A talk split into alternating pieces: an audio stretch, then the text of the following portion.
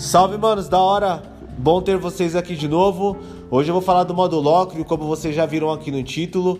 Se você ainda não viu na semana passada, eu postei aqui sobre o modo Lídio e expliquei também que cada modo tem uma função sonora. Ele traz uma sensação sonora. Modo, na semana passada eu postei sobre o modo Lídio e disse que o modo Lídio ele tem uma sensação de magia, né, de fantasia.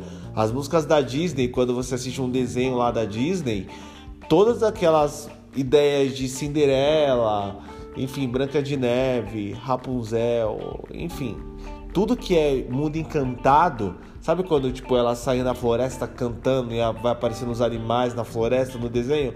Tem aquela ideia de magia é criada em cima do modo nídio. Então os modos gregos, a ideia é trazer sensações diferentes, né?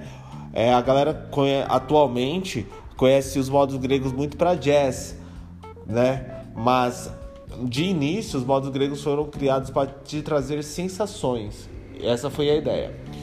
Hoje falando do modo lócrio, já falando, mano, que o modo lócrio ele tem uma uma sensação de som muito caótica, tá ligado? E se você não souber usar, fica um som tipo feio, essa é, é, é a, a real.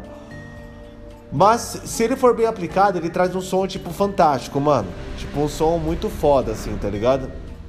É, o modo Locrio, ele é um modo na teoria musical onde ele é uma escala menor. Então você já precisa conhecer a escala menor de cor. Se você souber, é melhor ainda. E a partir da escala menor, você vai fazer uma segunda menor e uma quinta diminuta. Então ele tem mais ou menos a ideia do trítono, tá ligado? Eu, se você não sabe o que é trítono, tem um episódio aqui nesse programa falando sobre isso também. E ele traz uma sensação de quinta diminuta mesmo, de acorde diminuto, sabe?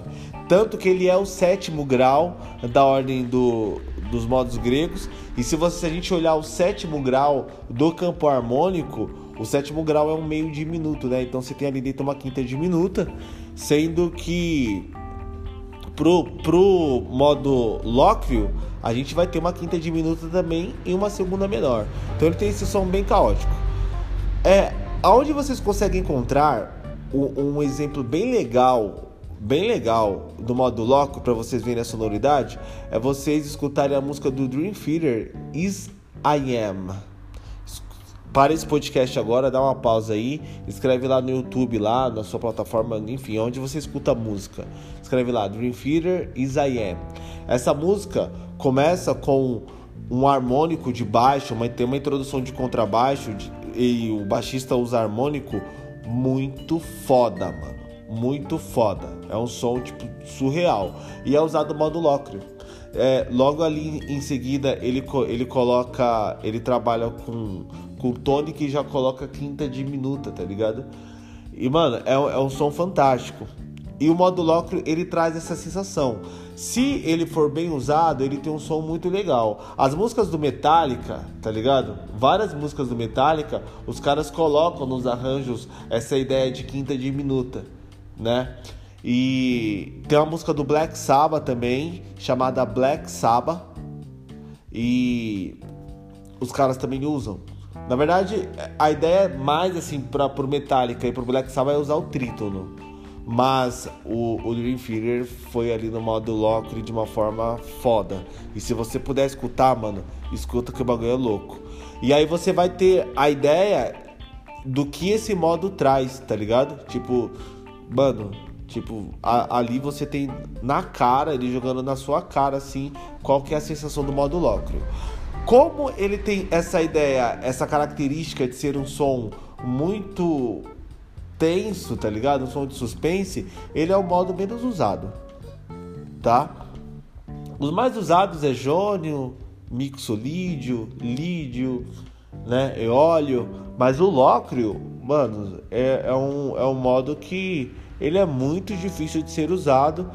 É, geralmente as bandas de rock usam para ter essa sensação de caos, mas as outras é, bandas de outros gêneros procuram não usá-los por causa da sonoridade mesmo, tá? Só os músicos de jazz. jazz é foda, né? E os caras de jazz acabam passando por tudo. Mas é, você ficar so, somente nesse modo é muito difícil, manos. Beleza?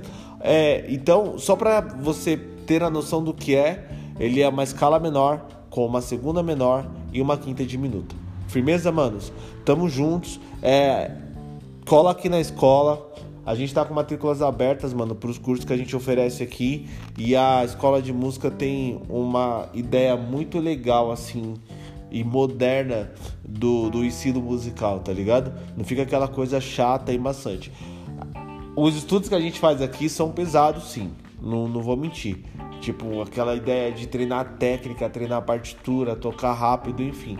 Todas essas coisas são, são levadas em consideração, mas com uma linguagem muito moderna.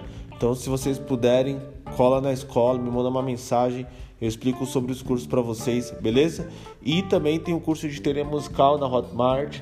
É, é importante saber teoria, mano. Você que tá assistindo esse podcast aqui, velho, se você, tipo, é um cara que manja ali mais ou menos, é legal que você saiba um pouco mais, entendeu? Então é. Tem um livro lá que explica tudo certinho, mano desde do, do início até, até a parte de, de modos, improvisação, contraponto, enfim. Um curso completo de teoria musical. Beleza? Forte abraço, Deus abençoe. Ah, e outra coisa, manos. É, o meu canal do YouTube tá mais ativo, tá ligado? Eu vou deixar aqui na descrição, se vocês puderem, dá uma clicada e se inscreve lá no canal. Eu tô postando no canal é, vídeos durante. Na verdade, eu tô fazendo um por mês. E, mas são vídeos de uma qualidade muito profissional, manos. Esse último que eu postei tocando Iron Maiden, se você tem um aparelho legal mesmo, se o seu celular for legal ou o seu computador for legal, você consegue assistir em 4K. Então tá um negócio bem, bem foda assim, de qualidade, beleza? Tamo juntos, Deus abençoe vocês.